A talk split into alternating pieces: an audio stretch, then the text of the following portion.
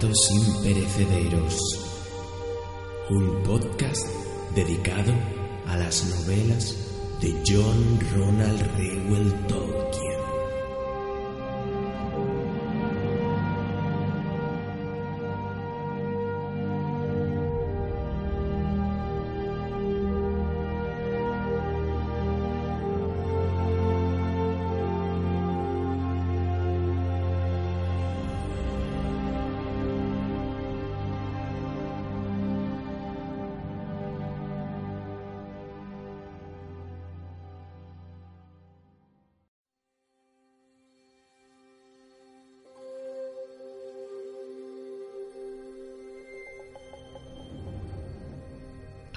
Viajeros, bienvenidos a este nuevo programa, este programa especial de Beren y Lucien, en el que yo, bueno, mm, he querido bautizar el mes de Beren y Lucien, puesto que este mismo mes sale a la venta el libro de Beren y Lucien, ya traducido por fin al español, y bueno, que si no pasa nada en estos días me tiene que llegar, y en el momento que me llegue le haré unas fotillos y las subiré a la página de Facebook.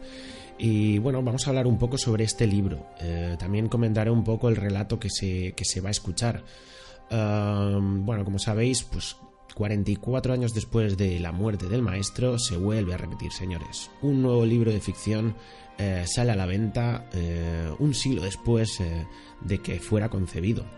Beren y Lucien eh, ha sido escrito como un relato muy personal del propio autor británico, eh, concebido después de regresar de la sangrienta batalla de Somme en la Primera, en la primera Guerra Mundial.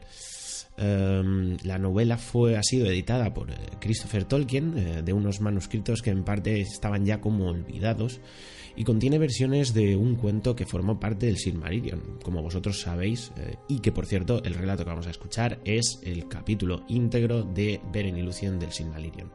Pues es una recopilación de obras eh, que también fueron editadas y publicadas póstumamente eh, por Christopher.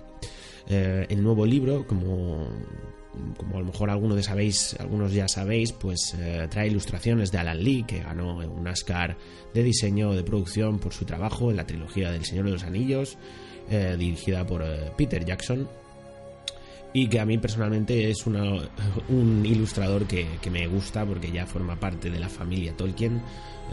hemos visto innumerables ilustraciones de él. Y bueno, mm, como he dicho, pues este eh, este, estas, estos relatos, eh, pues Tolkien los enfocó, eh, esta historia de amor la enfocó en su mujer Edith y él, y el propio John Gard, un experto que escribió pues, el libro de Tolkien y la Gran Guerra, pues comenta que durante una caminata en un bosque de Yorkshire Oriental, en el norte de Inglaterra, la esposa de Tolkien, Edith, eh, empezó a bailar en un claro llano de, flores blancas y gracias a eso pues se eh, digamos se inspiró en escribir en escribir eh, pues esa escena no en la que en la que Lucien está bailando por el bosque no y, se encuentra con Beren em, Aquí es donde se convirtió este, esta escena en la vida de Tolkien, fue clave para, para escribir Beren y Lucien. Y bueno, con respecto, bueno, ya hemos hablado un poco sobre el libro y unos cuantos detallitos de la vida personal eh, de Tolkien. Eh, pues como he dicho, el relato que vamos a escuchar ahora es sobre el Silmarillion, eh, la narración completa, puesto que es una narración muy larga, lo he decidido hacer en dos partes, que la próxima se publicará el día próximo día 22, o sea, la semana que viene, dentro de nada. Así que amigos, os dejo con el relato, espero que os guste y nos oímos en el próximo. Chao amigos.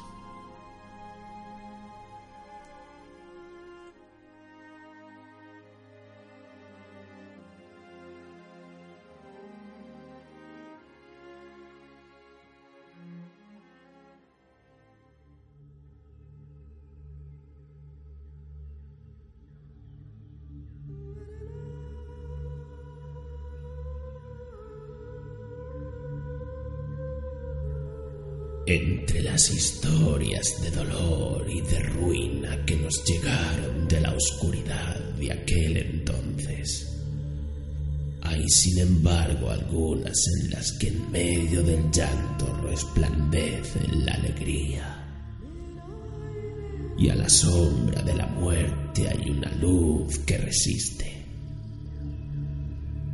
Y de estas historias la más hermosa a los oídos de los elfos es la de Beren y Lucien.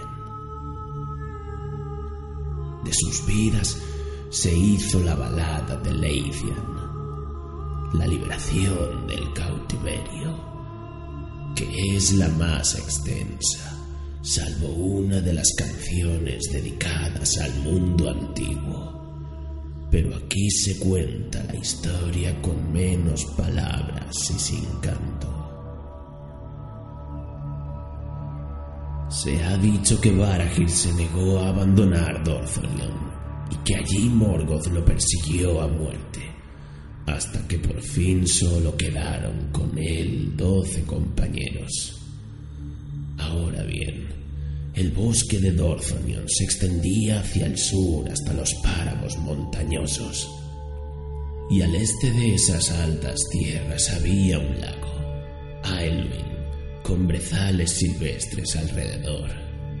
Y esa tierra no tenía ningún sendero y era indómita, pues ni siquiera en los días de la larga paz había vivido alguien allí. Sin embargo, las aguas del Tarn Elwyn eran veneradas, claras y azules durante el día. Parecían de noche un espejo para las estrellas y se decía que la misma Melian había consagrado esas aguas en días de antaño. Allí se retiraron Barahir y sus compañeros proscritos e hicieron de ese lugar su guarida, y Morgoth no pudo descubrirlo. Pero el rumor de los hechos de Barahir y sus compañeros se extendió hasta muy lejos y Morgoth ordenó a Sauron que los encontrara y los destruyera. Ahora bien, entre los compañeros de Barahir estaban Gorlin, hijo de Angrim. Su esposa se llamaba Eilinel, y grande era el amor que se tenían antes de que llegara el mal. Pero Gorlin, al volver de la guerra, encontró su casa saqueada y abandonada. Su esposa había desaparecido, si muerta o raptada, él no lo sabía. Entonces acudió Barahire, y de toda la compañía fue el más feroz y desesperado, pero la duda le roía el corazón, pensando que quizás Eilinel no estuviera muerta. A veces partía solo y en secreto y visitaba su casa que todavía estaba en pie en medio de los campos y los bosques que otrora fueron suyos. Y esto llegaron a saberlo los servidores de Morgoth. En un día de otoño llegó a la casa a la caída del sol y al acercarse le pareció ver una luz en la ventana y avanzando con cautela miró dentro.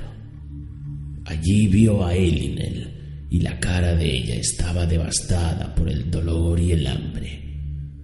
Y le pareció oír que se lamentaba de que él la hubiera abandonado. Pero cuando la llamó a grandes voces, la luz se apagó en el viento. Aullaron los lobos y de súbito sintió en los hombros las pesadas manos de los cazadores de Sauron. De ese modo se le tendió la trampa a Gorlim, y llevándolo al campamento lo atormentaron con el propósito de averiguar el escondite de Barahir y de todas sus andanzas. Pero Gorlim nada dijo. Entonces le prometieron que sería puesto en libertad y devuelto a Elinel si cedía. Y por fin, abrumado por el dolor y añorando estar con su mujer, vaciló. Entonces, sin más, lo condujeron a la espantosa presencia de Sauron. Y Sauron dijo, Me entero ahora de que estás dispuesto a hacer trato conmigo. ¿Cuál es tu precio? Y Gorlin respondió que quería volver a Eilinel y con ella ser puesto en libertad, porque creía que también Eilinel estaría cautiva. Entonces Sauron sonrió diciendo, Pequeño precio en verdad por tan gran traición. Así será entonces, sin duda. Habla.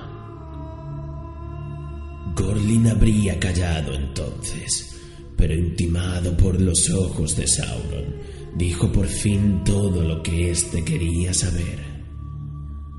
Entonces Sauron rió y se burló de Gorlin y le reveló que sólo había visto a un fantasma inventado por hechicería para atraparlo, porque Elinel estaba muerta.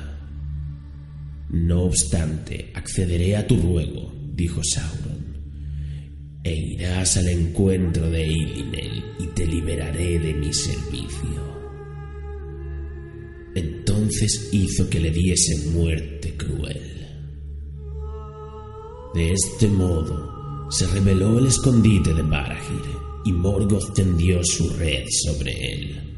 Y los orcos, acercándose en las horas silenciosas de antes del alba, sorprendieron a los hombres de Torthonion y los mataron a todos salvo a uno. Porque Beren, hijo de Barahir, había sido enviado por su padre en una misión peligrosa a espiar los pasos del enemigo y se encontraba muy lejos cuando la guardia fue tomada. Pero mientras dormía en la noche del bosque, soñó que unas aves alimentadas de carroñas se apretaban como hojas en las ramas desnudas de los árboles que crecían junto a una ciénaga y que la sangre goteaba de sus picos. Entonces Beren vio en el sueño que una forma se le acercaba por encima del agua, y era el espectro de Gorlin. Y el espectro le habló confesando su traición y su muerte, y le pidió que se diera prisa para advertírselo a su padre. Entonces Beren despertó y se apresuró en la noche y regresó a la guardia de los proscritos en la segunda mañana. Pero al acercarse, las aves carroñeras levantaron vuelo y se posaron en los alisos junto a Tar Naelwyn y graznaron burlonas.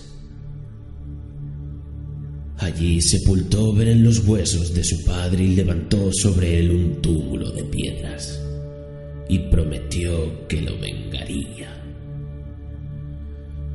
Por tanto, persiguió primero a quienes habían matado a su padre y a los suyos, y encontró de noche el campamento de los orcos junto a la fuente de Rivil, sobre el marjal de Serech. Y hábil como era para trasladarse en los bosques, pudo acercarse sin ser visto al fuego del campamento. Allí se jactaba el capitán de sus hazañas y levantó la mano de Barahir que había tronchado para mostrársela a Sauron como señal de que la misión había sido cumplida. Y el anillo de Felagund estaba en esa mano. Entonces Beren saltó de detrás de una roca y mató al capitán, y tomando la mano y el anillo, escapó defendido por los hados y los orcos desconcertados lanzaron en desorden sus flechas. Desde entonces, durante cuatro años más, erró Beren por Dozonion como proscrito solitario. Pero se hizo amigo de los pájaros y las bestias, y estos lo ayudaron y no lo traicionaron y en adelante no comió carne ni mató a ninguna criatura que no estuviera al servicio de Morgoth. No temía la muerte, sino solo el cautiverio, y como era audaz y estaba desesperado, escapó no solo de la muerte, sino también de las prisiones, y las hazañas de su solitario atrevimiento tuvieron renombre en toda Beleriand, y las historias de esas hazañas llegaron a Doriath. Por fin Morgoth puso a su cabeza un precio no menor al precio de la cabeza de Fingon, rey supremo de los Noldor. Pero los orcos no iban detrás de él y huían cuando se decía que andaba cerca. Por tanto, se envió contra él un ejército al mando de Sauron, y Sauron llevó consigo licántropos, bestias salvajes habitadas por espíritus espantosos que él les había puesto. Toda esa tierra rebosaba ahora de mal, y todas las criaturas limpias la evitaban. Y tanto se presionó a Beren que por último se vio forzado a huir de Dorthonion. En tiempos de invierno y de nieve abandonó la tierra y la tumba de su padre y subiendo a las altas regiones de Gorgoroth, las montañas del terror, divisó a lo lejos la tierra de Doriath, y allí le dijo el corazón que descendería el reino escondido, no hallado todavía por pie mortal. Terrible fue su viaje hacia el sur. Los precipicios de Ered Gorgoroth eran escarpados y debajo había sombras poco antes que se levantara la luna. Más allá se encontraba el descampado de Dungorced, donde la hechicería de Sauron y el poder de Melian estaban juntos, y el horror y la locura andaban sueltos. Allí habitaban las arañas de la raza feroz de Ungoliant, tejiendo las telas invisibles en las que quedaban atrapadas todas las criaturas. Y allí erraban monstruos, nacidos durante la larga oscuridad, antes del nacimiento del sol, que iban de caza en silencio mirando alrededor con múltiples ojos. No había alimento para elfos ni hombres en esa tierra maldita, sino solo muerte ese viaje no fue la peor de las grandes hazañas de Beren, pero luego nunca se refirió a él, temiendo que el horror lo dominara otra vez.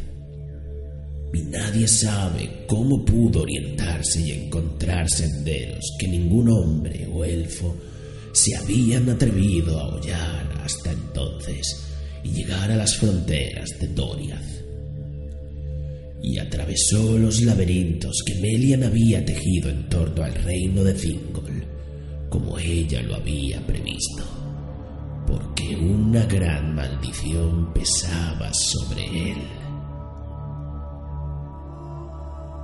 Se dice en la balada de Leithian que Beren llegó tambaleándose a Doriath, con cabeza cana y como agobiado por muchos años de pesadumbre tanto había sido el tormento del camino.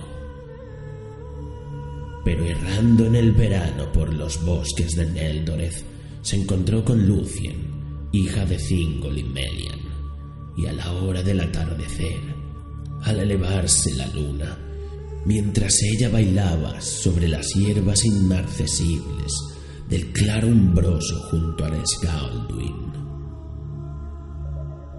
entonces todo recuerdo de su pasado dolor lo abandonó y cayó en un encantamiento, porque Lucien era la más hermosa de todos los hijos de Ilúvatar. Llevaba un vestido azul como el cielo sin nubes, pero sus ojos eran grises como la noche iluminada de estrellas. Estaba el manto bordado con flores de oro, pero sus cabellos eran oscuros como las sombras del crepúsculo, como la luz sobre las hojas de los árboles, como la voz de las aguas claras, como las estrellas sobre las nieblas del mundo. Así era la gloria y la belleza de Lucien, y tenía en la cara una luz resplandeciente. Pero ella desapareció de súbito, y él se quedó sin voz, como preso de un hechizo, y durante mucho tiempo erró por los bosques, impetuoso y precavido como una bestia, buscándola.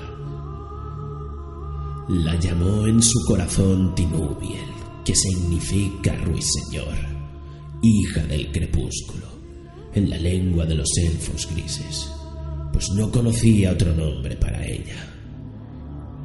Y la vio a lo lejos como las hojas en los vientos de otoño, y en invierno como una estrella sobre una colina, pero una cadena le aprisionaba los miembros.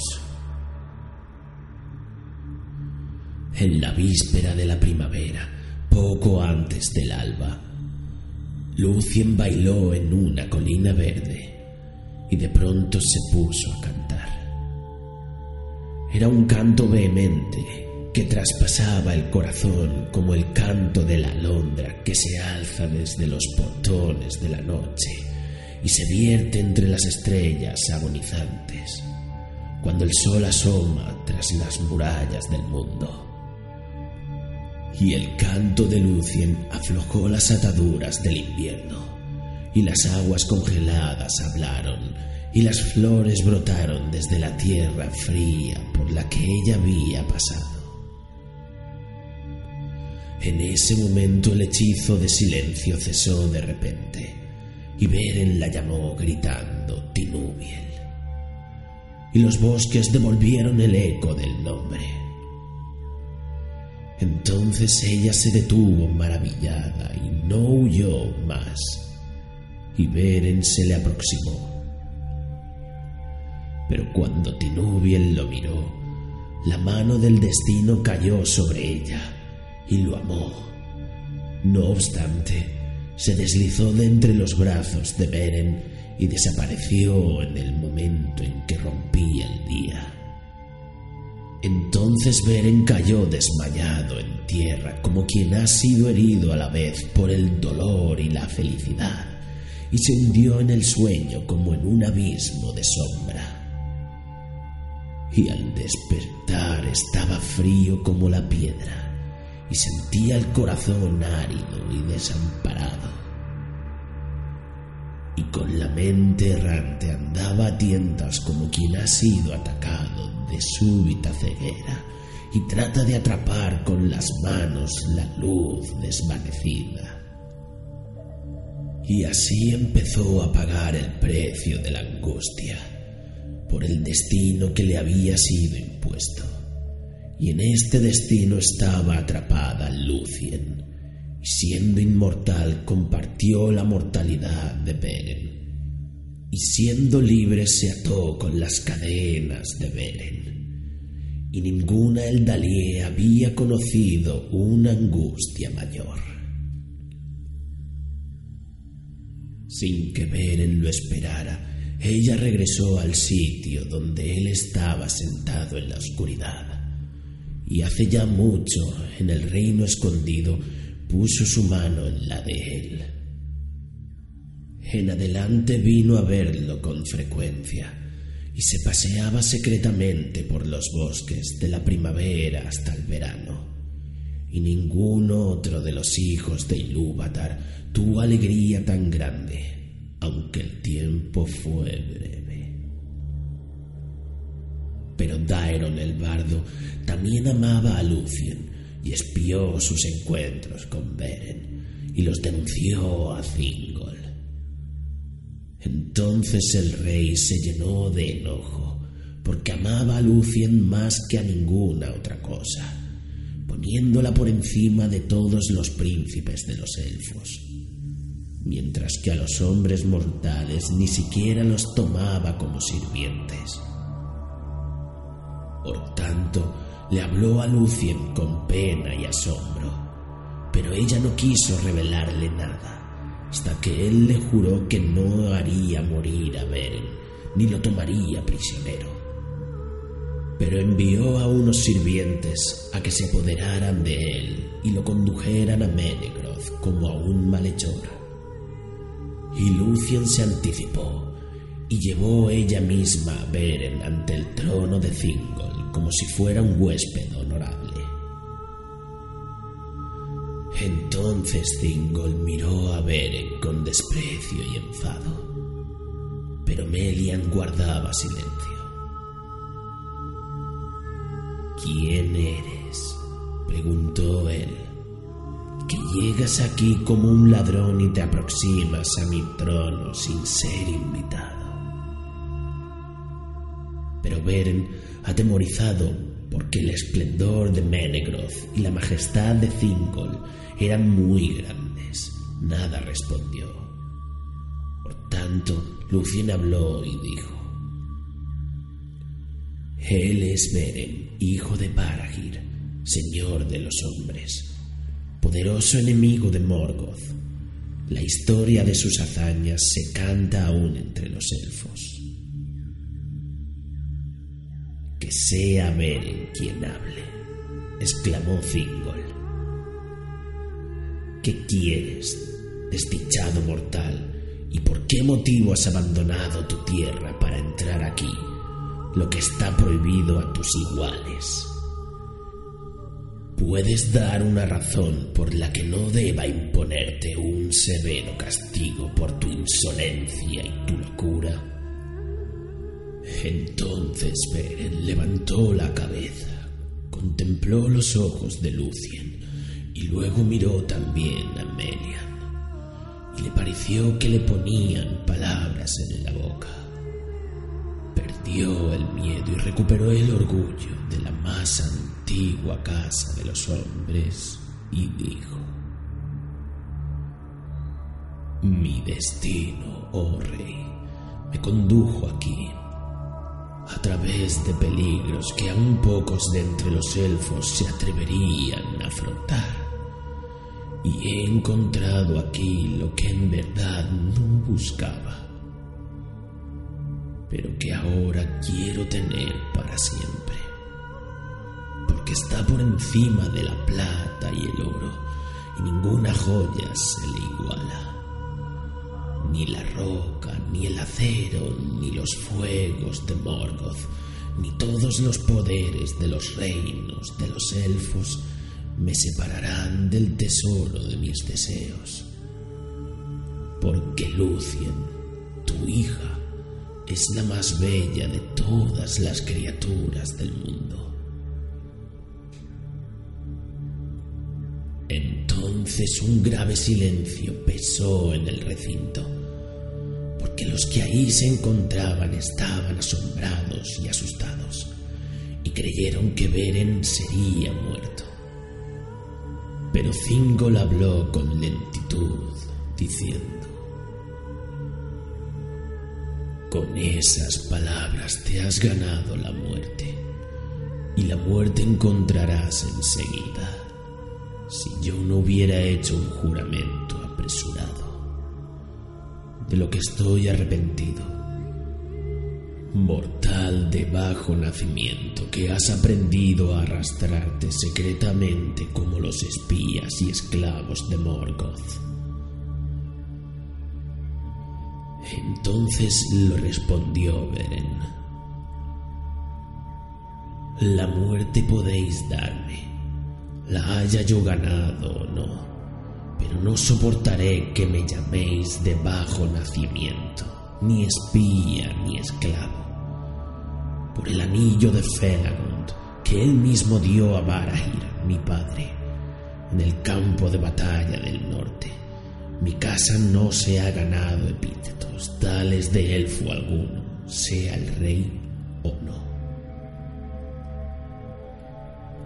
Las palabras de Beren eran orgullosas y todas las miradas se fijaron en el anillo, porque lo sostenía en alto, y en él resplandecían las joyas verdes que los Noldor habían inventado en Valnor porque este anillo era como dos serpientes gemelas con dos ojos de esmeralda, y encima de las cabezas había una corona de flores de oro, que una de ellas sostenía y la otra devoraba. Esa era la insignia de la casa de Finalfin. Entonces Melian se inclinó hacia Thingol y en un susurro le aconsejó que se tranquilizara. Porque no serás tú, le dijo, quien dé muerte a Beren, y lejos y libre irá guiado por el destino antes de que le llegue el final. No obstante, ese destino está unido al tuyo. Haz caso.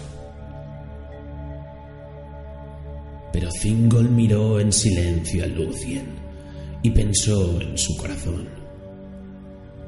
Hombres desdichados, hijos de pequeños señores y reyes de corta vida.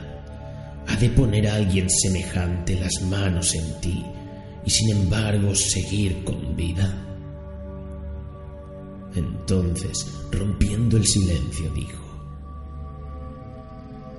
Veo el anillo, hijo de Baragir, y entiendo que eres orgulloso y crees tener mucho poder, pero las hazañas de un padre, aun cuando estuviera a mi servicio, no bastan para ganar a la hija de Thingol y Melian.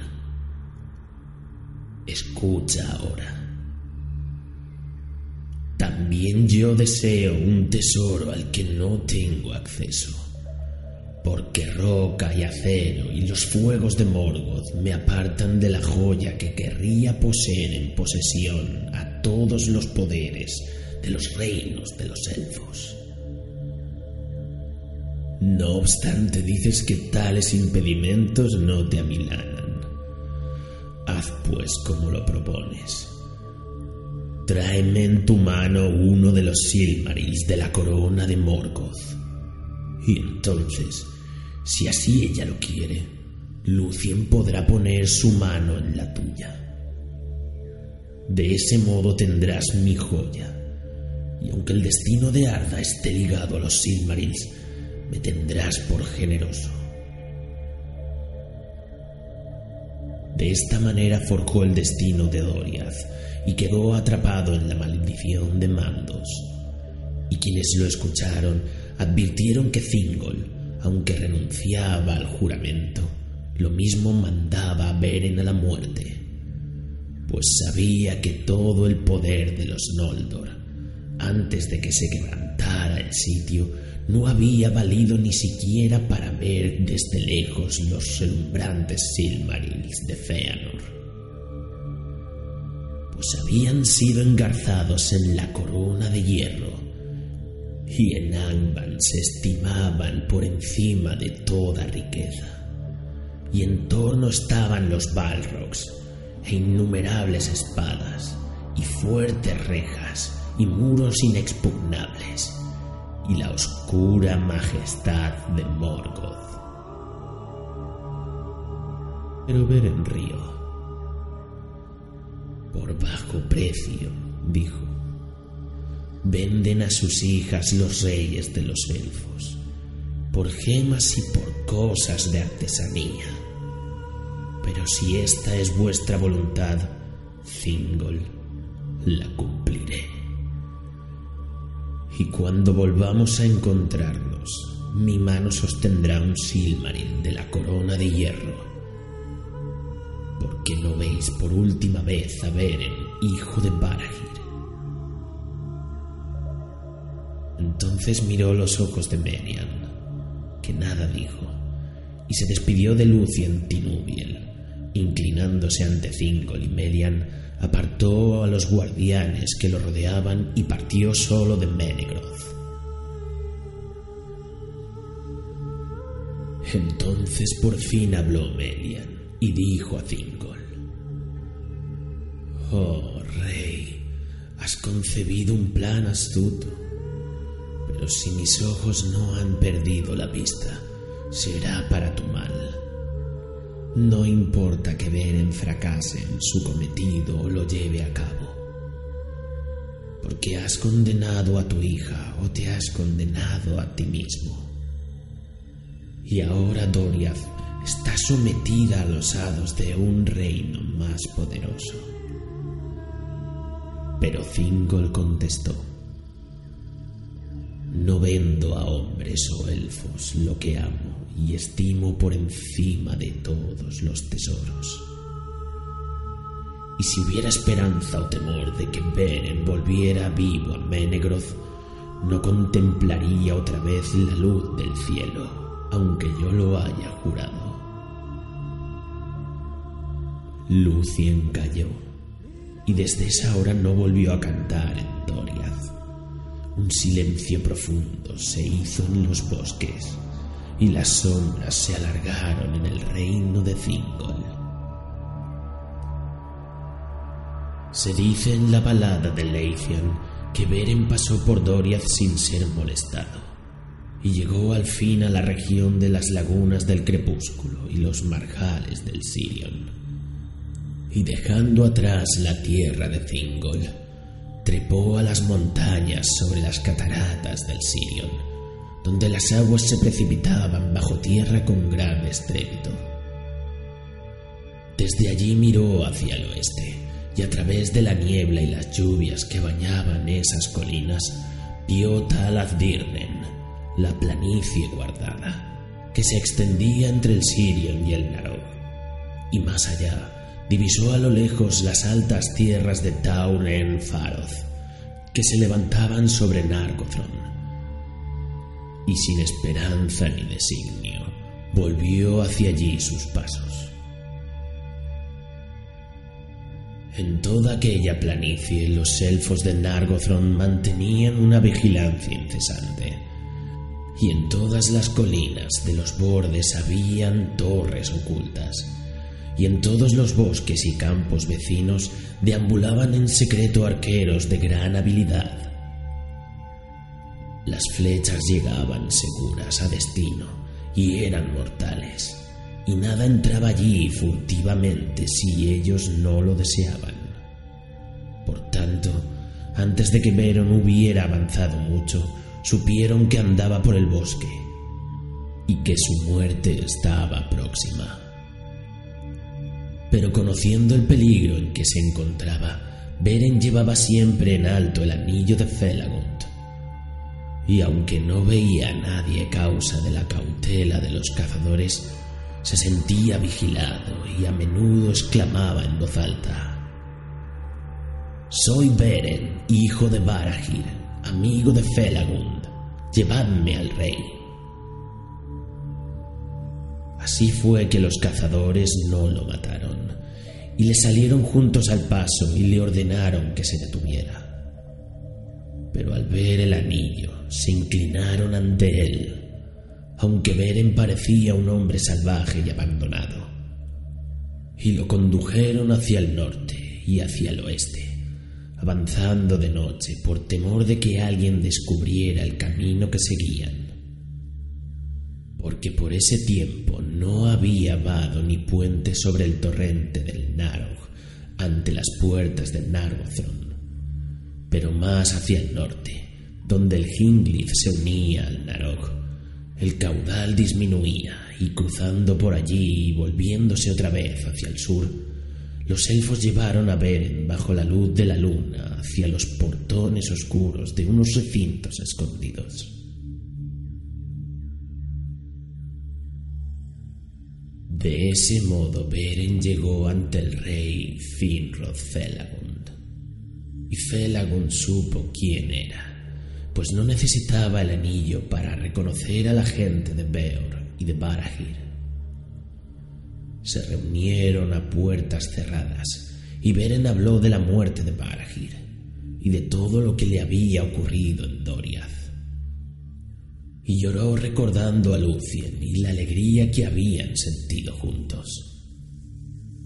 Felagund escuchó la historia con asombro e inquietud y supo que el juramento que había hecho era su propia sentencia de muerte, como mucho antes se lo había predicho a Galadriel.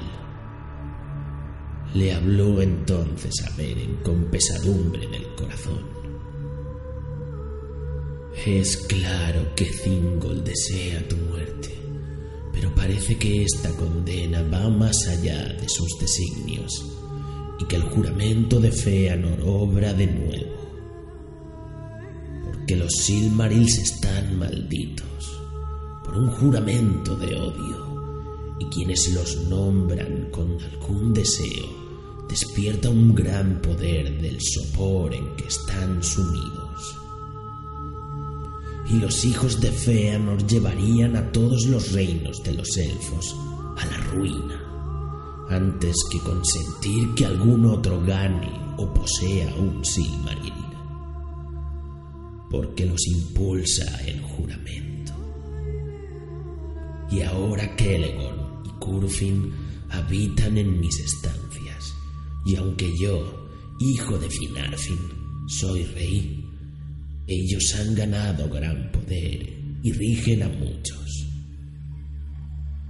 Me han demostrado amistad en un apuro, pero me temo que no te mostrarán amor ni clemencia si tu cometido se supiera.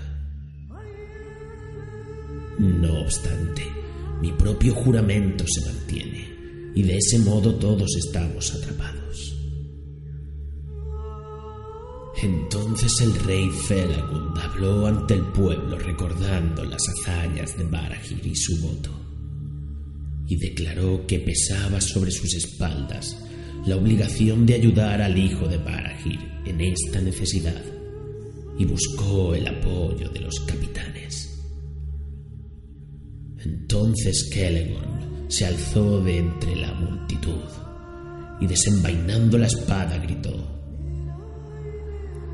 sea amigo o enemigo, demonio de Morgoth, elfo o hijo de los hombres, o cualquier otra criatura viviente de Arda, no habrá ley, ni amor, ni alianza del infierno, ni poder de los Valar, ni capacidad de hechicería que lo defienda del odio sempiterno de los hijos de Feanor, si toma o encuentra un Silmaril y lo guarda porque a los Silmaril solo nosotros tenemos derecho hasta que termine el mundo.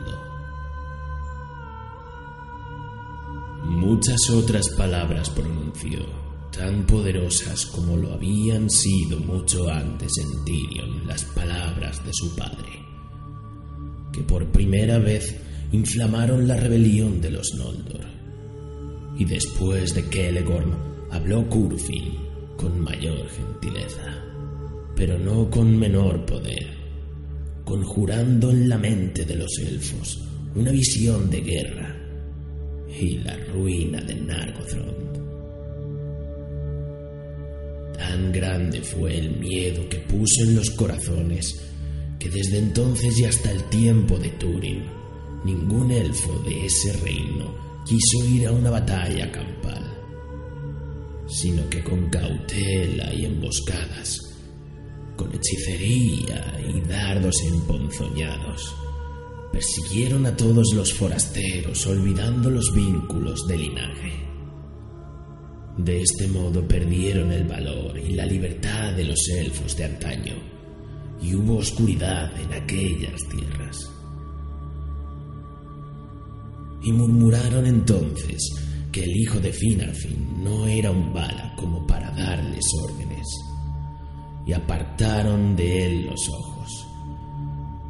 Pero la maldición de mandos cayó sobre los hermanos, y en ellos brotaron oscuros pensamientos, y pensaron enviar a Felagund solo a la muerte y usurpar, si era posible, el trono de Nargothrond, porque era el linaje más antiguo de los príncipes de los Noldor. Y Felagund, viendo que lo abandonaban, se quitó de la cabeza la corona de plata de Nargothrond y la arrojó a los pies de los hermanos diciendo, Podéis romper vuestros juramentos de fidelidad, pero yo he de cumplir con mi obligación. No obstante, si hay alguien sobre el que no ha caído aún la sombra de nuestra maldición, no me sería difícil encontrar al menos unos pocos seguidores. Y no tendría que irme de aquí como un mendigo que ha sido echado de las puertas. Hubo diez que se mantuvieron a su lado, y el jefe de ellos que se llamaba Edragil, inclinándose, recogió la corona y preguntó si tenía que dársela a un senescal. En tanto Felagund no regresara. Porque vos seguís siendo mi rey y el de ellos, dijo. No importa lo que ocurra. Entonces Felagund dio la corona de Nargothrond a Orodreth, su hermano, para que gobernara en su lugar. Y Kelegor ni Curfin nada dijeron, pero sonrieron y abandonaron la estancia. Una tarde de otoño, Felagund y Beren abandonaron Nargothrond con sus diez compañeros y viajaron juntos a orillas del Narog hasta su fuente en las cataratas de Ibrin. Bajo las montañas de la sombra descubrieron un campamento de orcos y los mataron a todos por la noche. Y se llevaron los pertrechos y las armas.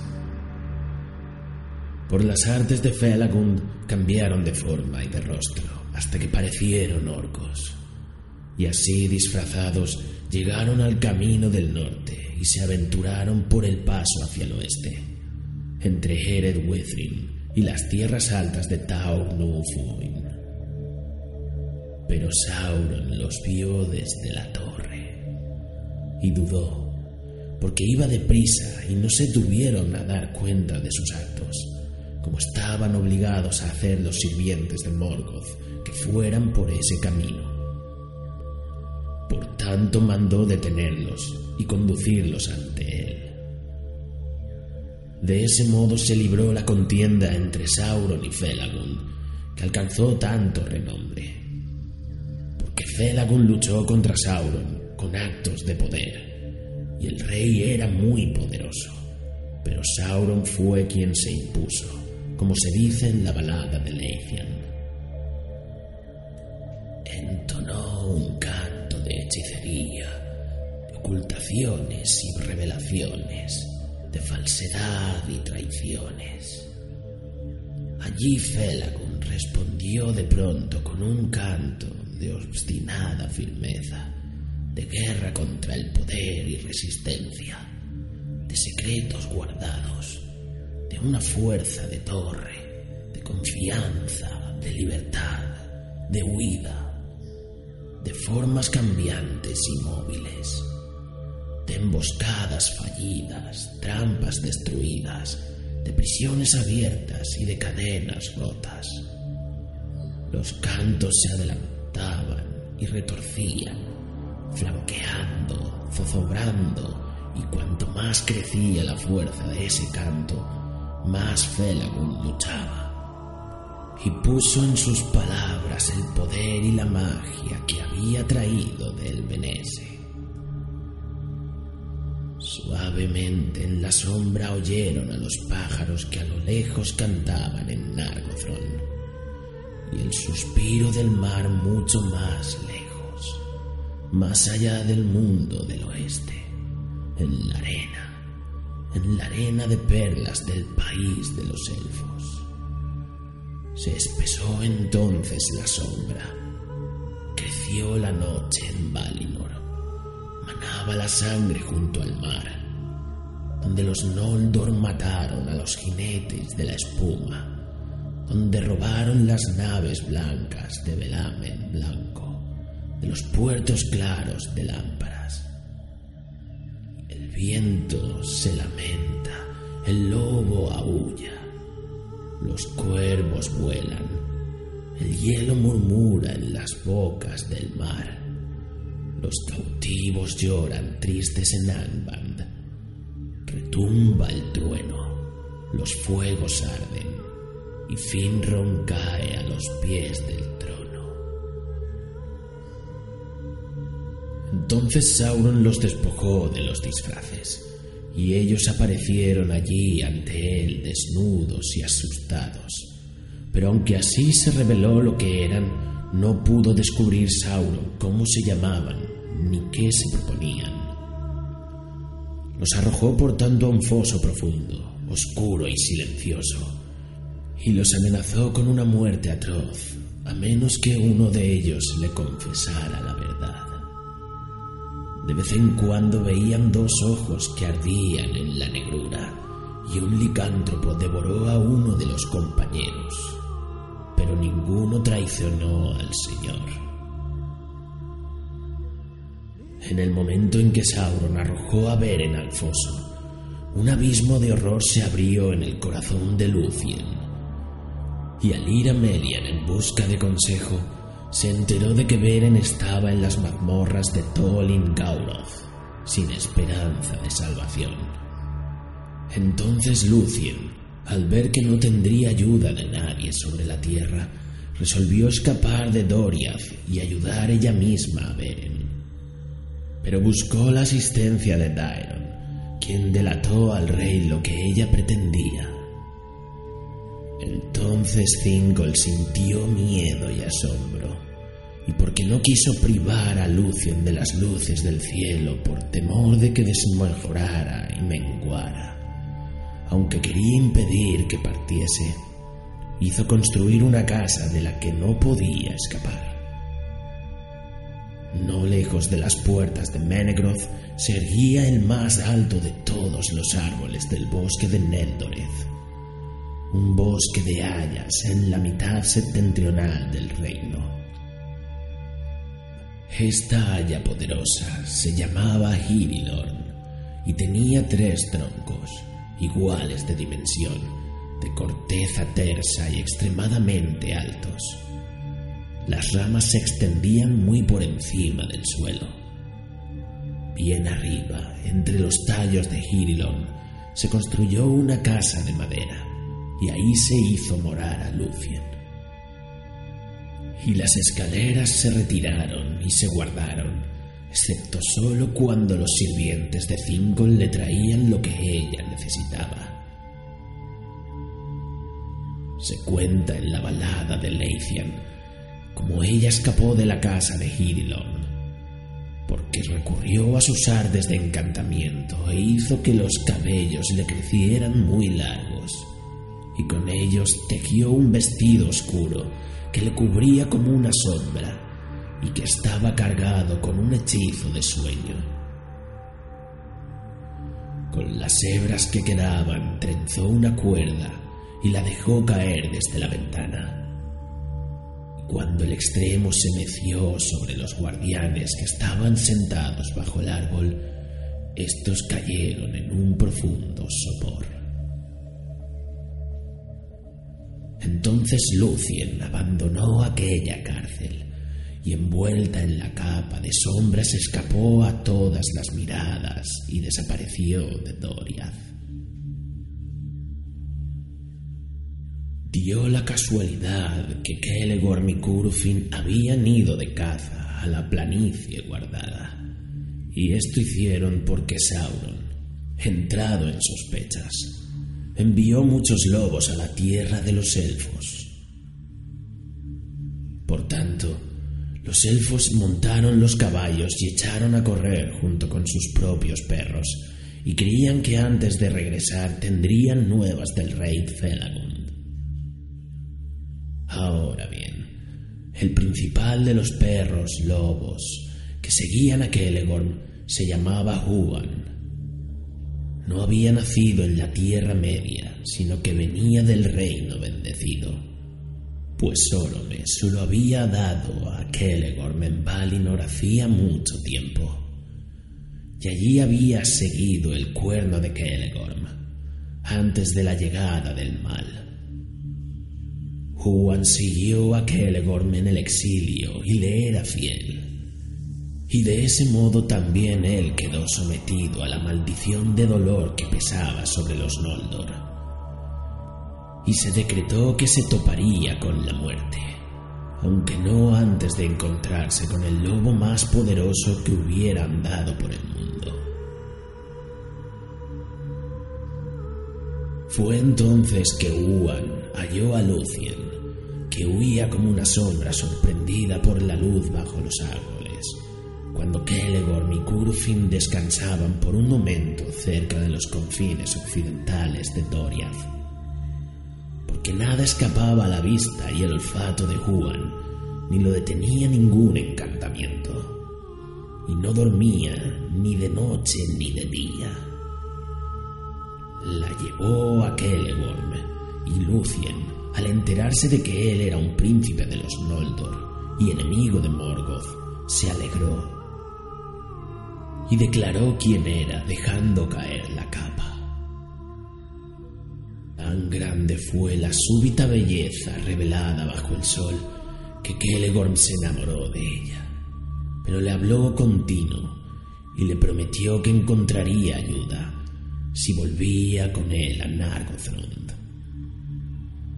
No mostró en ningún momento sabía de Beren y de su cometido, a los que ella se refirió ni tampoco que el asunto le interesaba de cerca. Así pues, interrumpieron la cacería y volvieron a Nargothrond, y Lucien fue traicionada, porque le retuvieron y le quitaron la capa, y no se le permitió atravesar las puertas ni hablar con nadie, salvo con los hermanos Celeborn y Curfin porque ahora, creyendo que Beren y Felagund habían caído prisioneros y nada ni nadie podría rescatarlos, se propusieron dejar morir al rey y retener a Lucien y obligar a Fingol a conceder la mano de ella a Kelegorm. De este modo crecerían en poder y se convertirían en los más poderosos príncipes de los Noldor no tenían intención de recuperar los Silmarils por arte o por guerra, ni permitir que nadie más lo hiciese, en tanto no dominaran todos los reinos élficos. Orodreth no tenía poder para resistirles, pues ellos gobernaban los corazones del pueblo de Nargothrond. Y Kelegorm envió mensajeros a Thingol con su apremiante petición. Pero Juan, el perro, era de corazón fiel y amaba a Lucien desde el momento en que la había encontrado, y el cautiverio de ella lo apenaba. Por tanto, iba a menudo a la cámara de Lucien y a la noche yacía delante de su puerta, pues sentía que el mal había llegado a Nargothrond. Lucien se sentía sola y hablaba a menudo con Juan, y le contaba de Beren, que era amigo de todos los pájaros y las bestias que no servían a Morgoth. Y Juan la escuchaba, porque comprendía el lenguaje de todas las criaturas dotadas de voz, pero sólo le estaba permitido hablar con palabras tres veces antes de morir. Ahora bien, Juan concedió un plan de ayuda para Lucien, y llegada la noche, le llevó la capa y por primera vez le habló dándole consejo. Entonces, por caminos secretos, la condujo fuera de Nargothrond y huyeron juntos hacia el norte. Y él se humilló y permitió que ella lo cabalgara a modo de corcel, como hacían a veces los orcos sobre los grandes lobos y así avanzaron muy deprisa, pues Juan era rápido e infatigable. En los fosos de Sauron yacían Beren y Felagund, y todos sus compañeros habían muerto ya. Pero Sauron se proponía conservar a Felagund hasta el final, porque entendía que era un Noldor de gran poder y sabiduría y creía que era él quien guardaba el secreto de la misión de los elfos. Pero cuando el lobo vino en busca de Beren, Felagund recurrió a todo su poderío y rompió las ligaduras, y luchó con el licántropo y lo mató con dientes y manos. No obstante, él mismo estaba herido de muerte. Entonces le habló a Beren diciendo, me voy ahora a mi largo descanso en los recintos intemporales, de más allá de las aguas y las montañas de Aman. Transcurrirá mucho tiempo antes de que vuelva a ser visto entre los Noldor, puede que no nos encontremos una segunda vez en la vida o en la muerte, porque los destinos de nuestras gentes se apartan. Adiós. Así murió Felagun en la oscuridad de Tolin Gauroth, cuya gran torre él mismo había construido. De esta manera, el rey Finrod Felagund, el más hermoso y el más amado de la casa de Finwë, cumplió su juramento, pero Beren se lamentó desesperado junto a él.